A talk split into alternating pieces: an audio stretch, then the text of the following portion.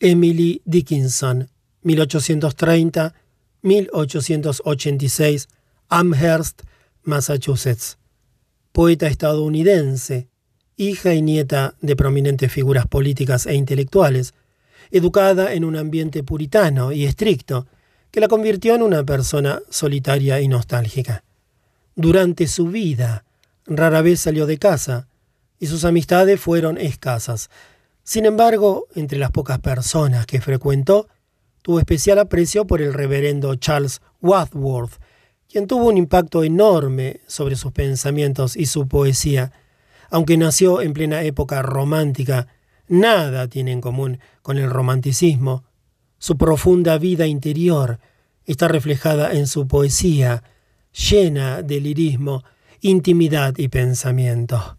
Su voz, sin duda, es una de las más originales que ha dado la poesía americana por su fragancia y precisión. Son poemas en su mayoría breves pero intensos, en los que expresa de una manera inconfundible su mundo interno, con una gran emoción y belleza. Escribió más de 1800 poemas, pero solo fue editada en 1890 después de su muerte. En mi flor me he escondido. Antología. Emily Dickinson. Las mañanas son ahora más suaves.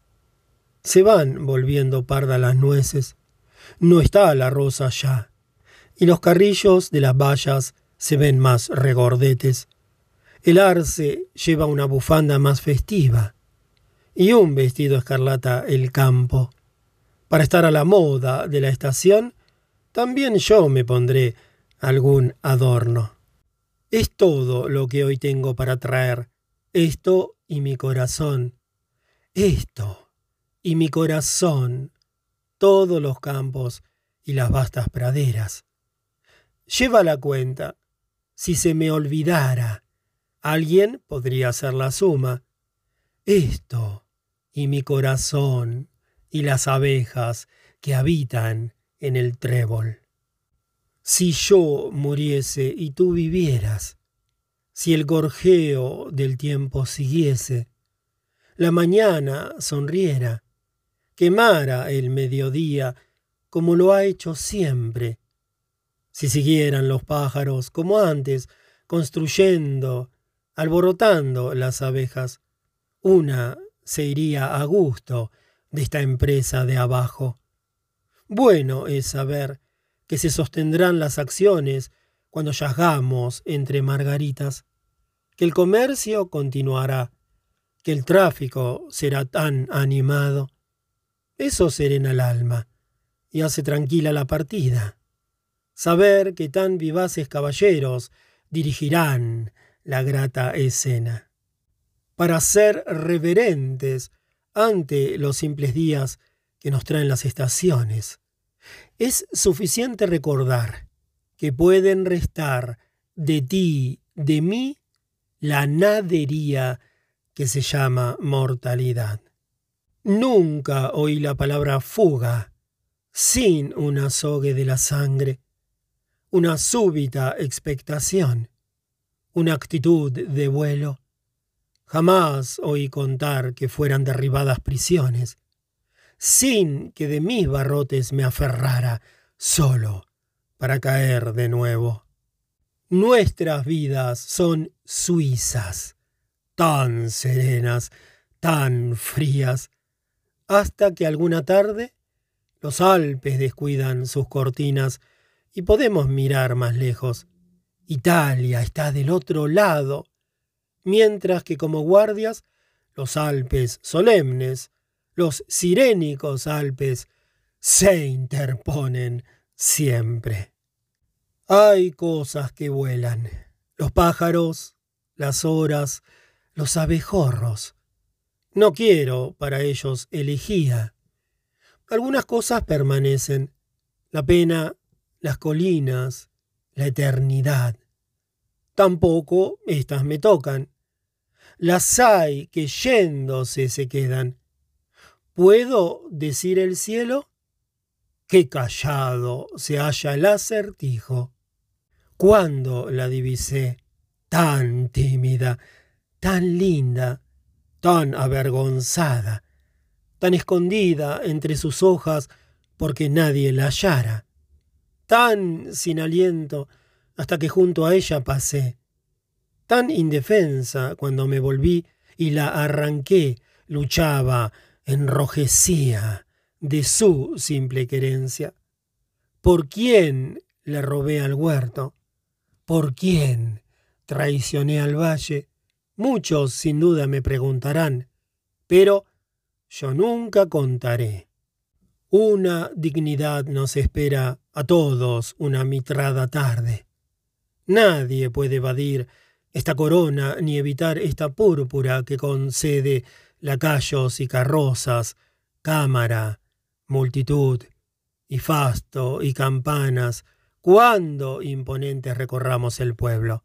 Qué dignos asistentes, qué servicios cuando el cortejo haga una pausa, que lealmente para despedirnos se alzarán cientos de sombreros.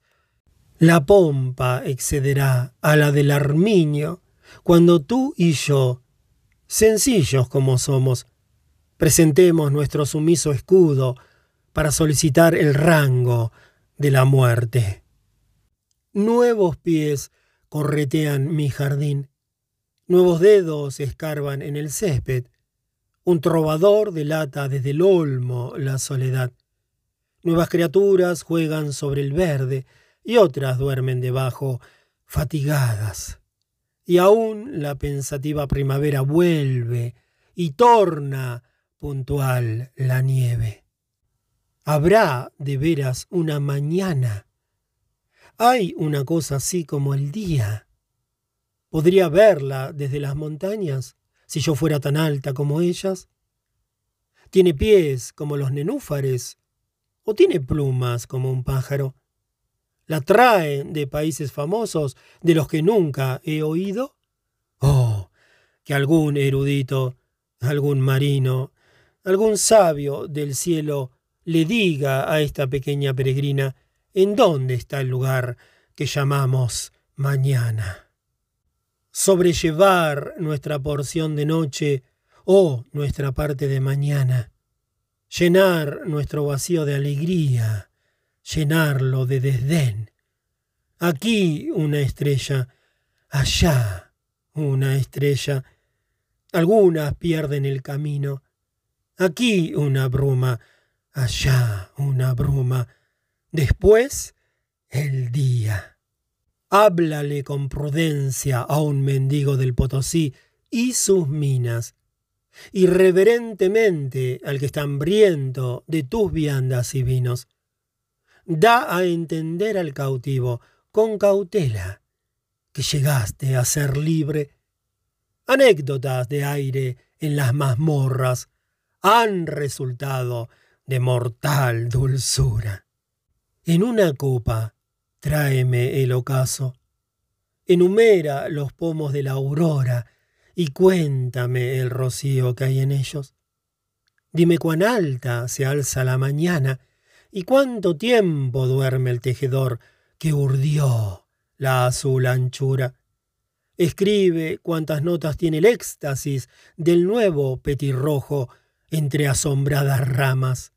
Cuántas jornadas hace la tortuga y cuántas copas bebe la abeja libertina del rocío.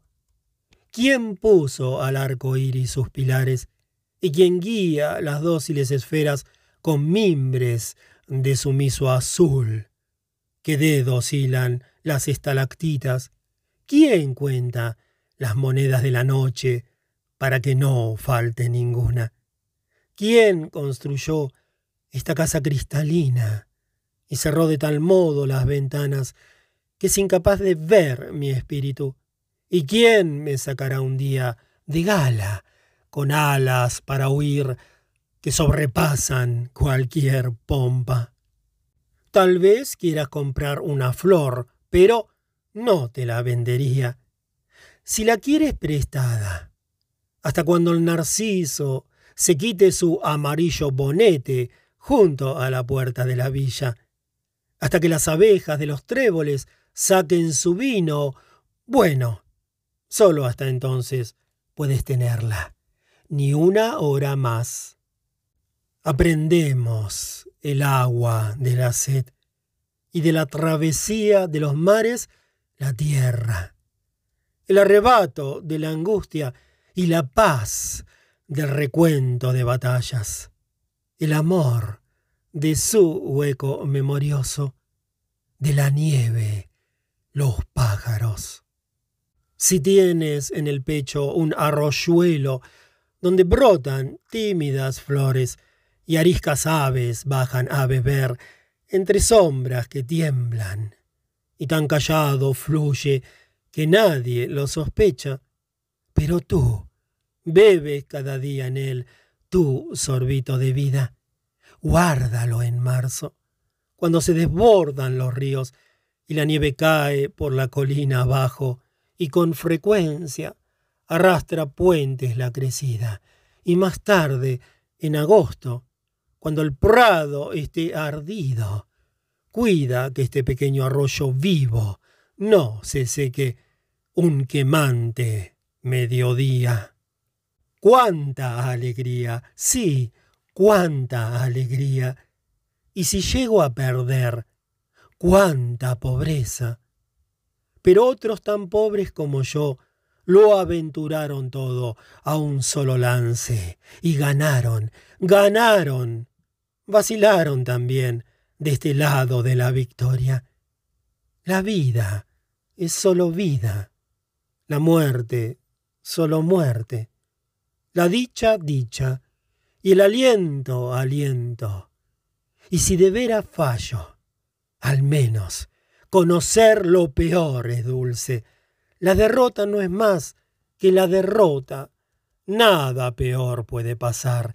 Y si gano, oh, cañones en el mar, campanas en las torres, repítanlo al comienzo lentamente.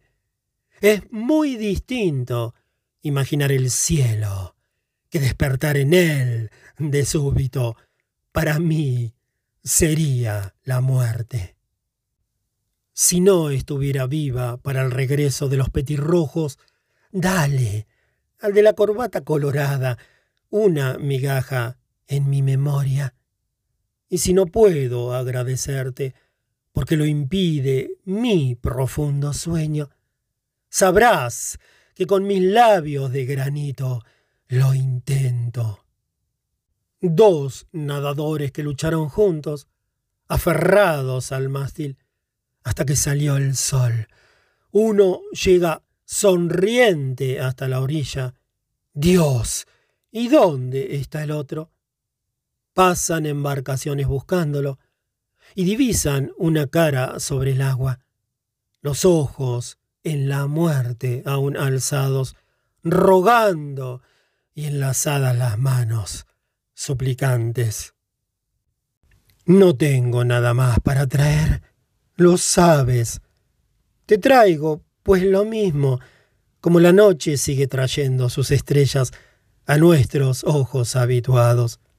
¿Acaso ni las notaríamos a menos que faltasen? Tal vez entonces fuera un acertijo encontrar el camino a nuestra casa. El cielo es lo que no está a mi alcance. La manzana que cuelga en el árbol, muy alta, eso es el cielo para mí. El color de la nube pasajera, la tierra prohibida detrás de la colina o de la casa, allí se encuentra el paraíso. La púrpura huidiza de los atardeceres es señuelo para los crédulos enamorados del ilusionista que nos rechazó ayer. Las noches tempestuosas, las noches tempestuosas. Si estuviera contigo, nuestro lujo serían las noches tempestuosas. Los vientos que le importan al corazón llegado a puerto. ¿Qué le importa la carta ni la brújula? Ya en el Edén remando. Ah, el mar. Que pueda yo esta noche morar en ti. Los condenados miran con delicia diferente el amanecer, porque no están seguros de asistir otra vez a su fuego. El hombre que mañana ha de morir escucha atento al pájaro del prado, porque su canto mueve el hacha que ya reclama su cabeza. Dichoso aquel para quien sale el sol al comienzo de un día enamorado y para quien el pájaro del prado tiene algo más que una elegía. Él tantea en tu alma, como las clavijas los músicos, antes que la orquesta comience. Te aturde poco a poco. Prepara tu naturaleza quebradiza para el etéreo golpe, con martillos muy delgados que suenan lejos. Entonces, tan despacio que el aliento ha alcanzado a recobrarse y a calmarse la mente, te hiere con un imperial rayo que desuella tu alma desnuda. Cuando los vientos toman en sus garras el bosque, se halla el universo sosegado. Algunos guardan el domingo yendo a las iglesias. Yo lo guardo en casa, con un gorrión como corista y un huerto como cúpula. Ellos se visten de sobrepelliz, yo con mis alas, y en lugar de repiques de campana que llamen a los templos, nuestro pequeño sacristán gorjea. Y Dios, notable clérigo, predica y su sermón no es largo. Así, en vez de ir al cielo cuando muera, voy desde ahora al cielo. También a mí, cuando tenía ojos, me gustaba ver, como a otras criaturas que los tienen y no conocen otro modo. Pero si hoy me dijeran que va a ser mío el cielo, me estallaría el corazón de puro gozo. Míos los prados y las montañas, mías, los bosques, las estrellas incontables, todo lo que pudiera tomar de mediodía en mis ojos estrechos, el vuelo de los pájaros, la ruta ámbar de la mañana, todo para mirarlo cuando yo quisiera. Esa nueva me mataría. Es más seguro, pues, que la mente adivine, junto al cristal de la ventana, lo que otros seres tocan con los ojos, sin advertir el sol. Morir no duele tanto. Lo que más nos duele es la vida. La muerte es otra cosa, algo más allá de la puerta, la costumbre sureña de los pájaros que antes que llegue el frío acepta más benignas latitudes. Nosotros somos aves que se quedan tiritando a la puerta del granjero, cuya avara migaja demandamos, hasta que nieves compasivas hacia el hogar empujan nuestras alas. La gané así, trepando lentamente agarrándome de las ramas que había entre la dicha y yo, y colgaba tan alta como el cielo procurado por estrategia. Dije que la obtuve, eso fue todo. Mira cómo la aferro, no sea que se pierda y yo vuelva a ser pobre, incapaz por la gracia de un instante del rostro de mendiga satisfecha que tuve hace una hora. Secreto compartido deja de ser secreto. Guardado puede ser temible. Pero es mejor que temas continuamente tu secreto, no tu secreto, y además a aquel con quien lo compartiste. Estaría más sola sin mi soledad. Tan hecha estoy a mi destino si lo otro, la paz, viniera, podría interrumpir la oscuridad y atestar el pequeño cuarto, demasiado exiguo para contener el sacramento. No estoy acostumbrada a la esperanza. Sería, si llegara dulce, una intrusa, y podría profanar el lugar destinado al sufrimiento. Quizá sea más fácil fracasar divisando la tierra que conquistar mi azul península para perecer de deleite. Si lo posible fuera lo hacedero, qué criterio menudo. Lo último del habla es la impotencia de decir. La noche del primer día había llegado. En agradecimiento por haber resistido aquello tan terrible, yo le pedí a mi alma que cantara, que sus cuerdas estaban rotas y su arco quebrado, dijo, y así tuve el trabajo de arreglarlos hasta la siguiente mañana. Y luego un día, tan enorme como muchos ayeres, desplegó su terror en mi cara hasta cerrar mis ojos, y entonces comenzó mi cerebro a reír y yo a mascullar como loca. Y aunque de aquel día hace años, todavía la risa dura. Y hay algo extraño dentro. Esta y aquella que yo fui no parecen la misma. ¿Será esto la locura? Nos familiarizaríamos con la sombra si la luz se retirara, como cuando un vecino, al despedirnos, lleva una lámpara. Por un momento vamos inseguros por la novedad de la noche. Luego nuestra visión se hace a la oscuridad y encontramos erguidos el camino. Y así, con esa oscuridad más vasta, esos anocheceres del cerebro, cuando ninguna luna nos deja ver un signo y no aparece ningún astro, el más valiente tambalea un poco y se va algunas veces contra un árbol, directamente de cabeza. Pero aprende a ver luego. Bien que la oscuridad se haya mudado o que algo en el ojo se adecúe a la medianoche, la vida avanza, casi recta.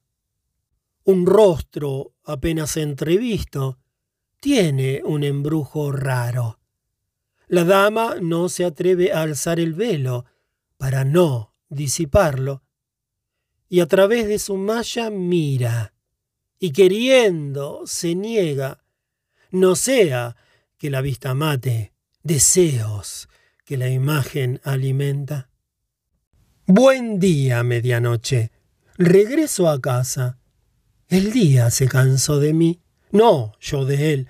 ¿Cómo podría? Era un grato lugar la luz del sol. En ella estaba a gusto. Ahora, sin embargo, no me quiere. Buena noche, pues, día. Ya puedo ver. ¿Acaso no lo puedo? El oriente rojo. Entonces la colina tiene un modo que pone al corazón fuera de sí. No eres tan bella medianoche, elijo el día. Pero recibe a esta niñita por él abandonada. Nunca sería ya lo ordinario, me dije. La diferencia aparecía. Mucho de amargo había habido, pero todo eso terminaba. O si a veces parecía volver, en las más plácidas mañanas, la dicha hallada haría del dolor por muchos años algo llevadero. Estaba tan feliz que mi mejilla lo publicaba en rojo Sentía que mis ojos lo contaban. Hablar no era preciso. Iba, y mi cuerpo llevaba tras sí, como alas, los pies antes usados y ahora innecesarios para mí, como botas para los pájaros. Volqué afuera mi gozo. Doté con él al mundo, y a cada criatura que encontraba le di un nombre de oro. De pronto mis riquezas se encogieron. Un duende se bebió mi rocío y se hundieron sin nadie mis palacios. Era otra vez una mendiga. Me aferré a los sonidos, tanteaba las formas, sentí que el desierto volvía, y a lo largo de mis dorados versos. Mi capote cuelga de un clavo, el grosero sayo que usaba. ¿Y dónde está mi gota de elixir de la India? ¿Dónde mi instante de brocado? Sabe cómo olvidar, pero ¿sabrá enseñarlo? Es la más fácil de las artes, dicen, cuando se aprende. Adquiriéndola han muerto muchos lerdos corazones. El sacrificio por la ciencia es común hoy en día. Yo fui a la escuela, pero nada aprendí. Ni lo mostraba el logaritmo, ni el globo lo enseñaba. ¿Cómo olvidar? Dime algo, filósofo. Ah, ser bastante erudita para saberlo. ¿Está en un libro? Podría pues comprarlo. ¿Es como un planeta? Lo haría ver el telescopio. Si fuera una invención, precisaría una patente. Rabí del sabio libro. ¿No lo sabes tú? Pliego mi chal y me ato mi sombrero. Hago con precisión las pequeñas tareas de la vida, como si las menores para mí fueran infinitas. Pongo en el vaso nuevas flores y boto las marchitas. Quito de mi vestido un pétalo que cayó allí.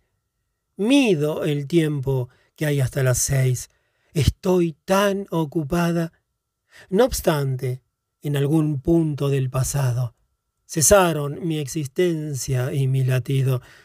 No podemos hacernos a un lado, como hombres o mujeres ya completos, cuando el mandado para el que vinimos a la carne está hecho. Puede haber millas de vacío, de la acción más hastiada. Es punzante trabajo simular para que no descubran lo que somos la ciencia ni la cirugía, demasiado telescópicos ojos para, en provecho suyo, no nuestro, soportarlos sobre nosotros. Los sobresaltaría ver que temblamos. Pero ya que tenemos en el pecho una bomba, mantengámosla en calma.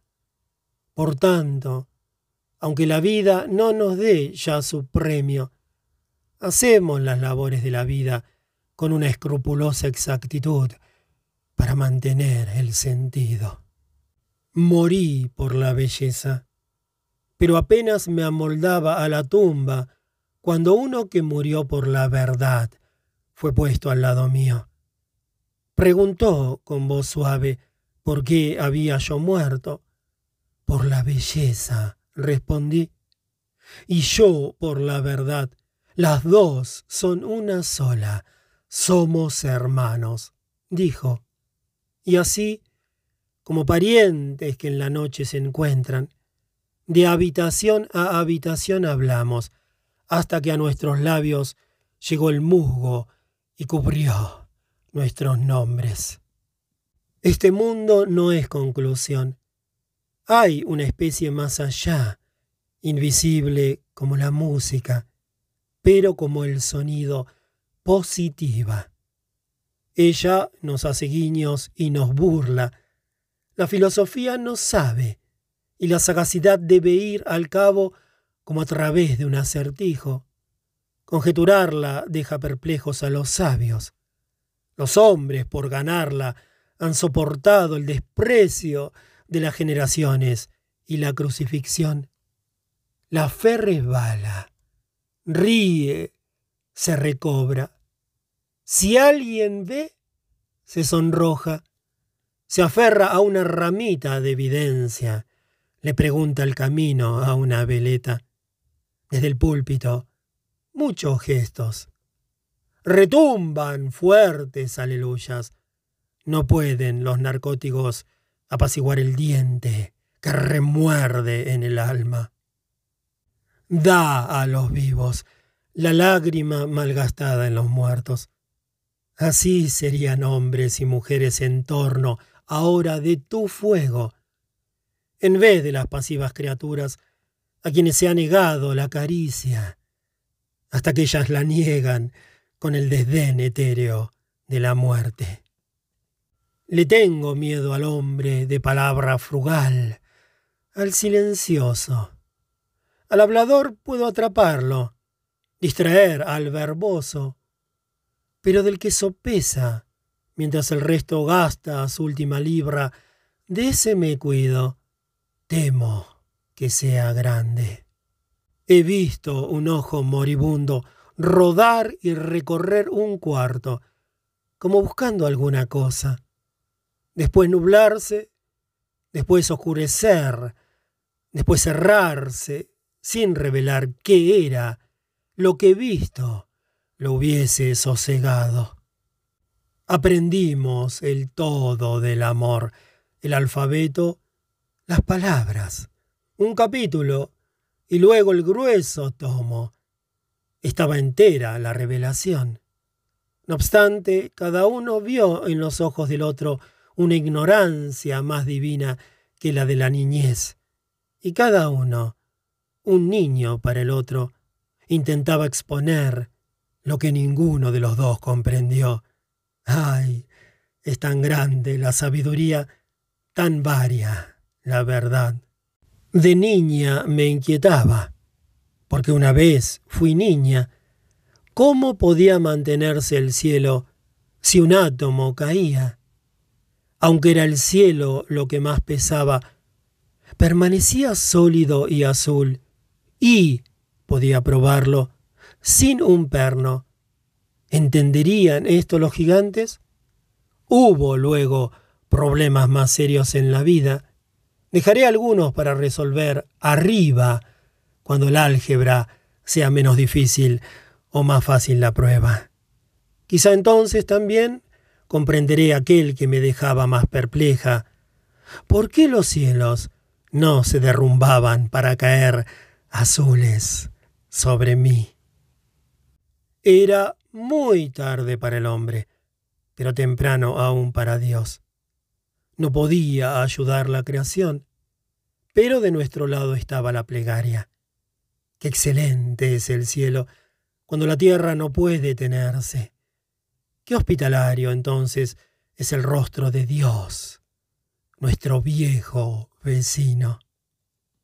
Habito la posibilidad una casa más bella que la prosa, más numerosa de ventanas y más rica de puertas, de habitaciones como cedros inexpugnables para el ojo y que tiene por techo perdurable el cielo. Con bellos visitantes y esta tarea, extender mis estrechas manos para aferrar el paraíso.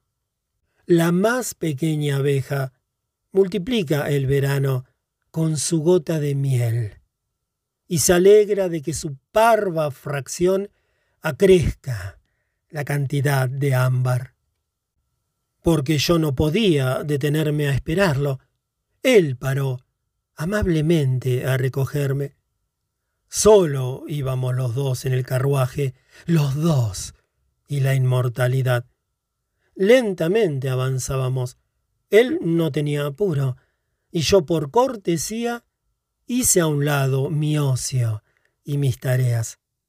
Atrás quedó la escuela con su ronda de niños que en recreo jugaban y los campos de grano, todo ojos, y dejamos atrás el sol poniente. O él nos dejó más bien. Hubo rocío y yo helada temblé pues solo era de gasa mi vestido, mi esclavina de tul. Paramos ante una casa que parecía un hinchazón del suelo. El techo era visible apenas y la cornisa estaba a ras de piso. De esto hace siglos, y no obstante, siento que fue más largo el día en que advertí de pronto que las cabezas de los caballos apuntaban hacia la eternidad. Que yo era grande, me dijiste un día, está bien, seré grande, si eso te satisface. O chica, o de cualquier otro tamaño, sí, seré del tamaño que te guste. ¿Me quieres alta como el ciervo o como el reyesuelo, diminuta? ¿O de otras estaturas como otros seres que he visto? Dilo. ¿Es tedioso adivinarlo? Dilo y seré rinoceronte o ratón a un mismo tiempo para ti. Di si quieres que sea reina o criada u otra cosa, si hay otra cosa o nada, con tal únicamente que me ajuste a ti. Muchas veces pensé que era llegada la paz, cuando la paz estaba lejos, así como los náufragos en el centro del mar piensan que ven la tierra y amainan el esfuerzo solo para encontrarse tan lejos como yo de la esperanza. ¿Cuántas ficticias playas hay antes de llegar a la bahía? canto para llenar la espera. No tengo más que hacer que atarme mi sombrero, cerrar la puerta de mi casa, hasta que oiga sus pasos que se acercan y viajemos al día y nos contemos como cantábamos para alejar la oscuridad. Cuando veo salir el sol de su maravillosa casa y dejar un día a cada puerta? y una hazaña en cada lugar, sin accidente alguno de ruido, ni incidente alguno de fama. La tierra me parece un tambor que un grupo de niños acompaña. ¿Cuándo se va? Sabemos qué tan grande era aquel que fue recientemente entre nosotros. Con su partida, un abolido sol se hace querer el doble que antes, a pesar de toda su dorada presencia. Di la verdad entera, pero dila sesgada. El logro está en decirla oblicuamente, demasiado brillante para que la gocemos. Es la verdad, alta sorpresa, como para el niño el relámpago que alguna explicación benévola mitiga que la verdad deslumbre gradualmente, no sea que quedemos ciegos. Corre el riesgo, alma mía, ser con la muerte fuera mejor que ser sin ti. Habría soportado la sombra si no hubiera visto el sol. Pero la luz hizo un desierto nuevo de mi desierto.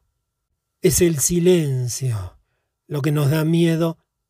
En una voz hay rescate, pero el silencio es lo infinito sin cara. Para llevarnos a lejanas tierras, un libro es la mejor fragata y el mejor corcel una página de saltarina poesía. El más pobre puede hacer este viaje sin peaje opresor, Qué frugal la carroza que lleva al alma. Está bien el invierno. Sus deleites blancos tienen itálico sabor para intelectos embriagados del verano o del mundo. Genérico como cantera y cordial como rosa. Invitado con aspereza. Y cuando se va, bienvenido. Una cinta de seda no te salvará del abismo, lo hará una soga, pero como souvenir una soga no es bella. Es no obstante, te digo, cada paso una trampa, cada parada un pozo. Di pues lo que prefieres, soga o cinta, son módicos los precios.